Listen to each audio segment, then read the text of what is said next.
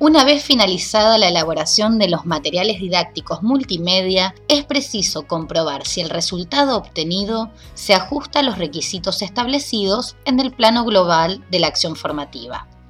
Este proceso deberá analizar, por tanto, los mismos tres ámbitos que ya hemos mencionado anteriormente, el disciplinario, el metodológico y el tecnológico.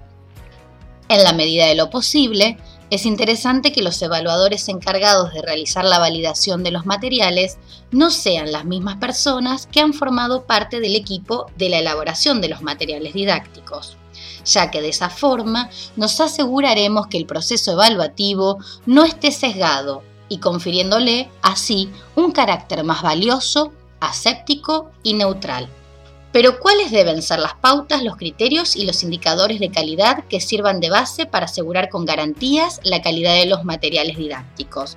La respuesta a esta cuestión no es en absoluto nada sencilla, en tanto en cuanto existen multitud de modelos e instrumentos evaluativos, muchos de los cuales son creados ad hoc por las instituciones para las que se han realizado los materiales multimedia. No es nuestra intención, por tanto, entrar a valorar las diferentes tipologías evaluativas de los materiales didácticos. Por nuestra parte, y a pesar de que, como hemos dicho, existen multitud de instrumentos de evaluaciones de materiales, creemos que puede ser de utilidad formularnos algunas de las preguntas que nos permitirán tener una idea clara sobre el grado de adecuación de los materiales. Teniendo esto en mente, les proponemos recorrer la siguiente tabla.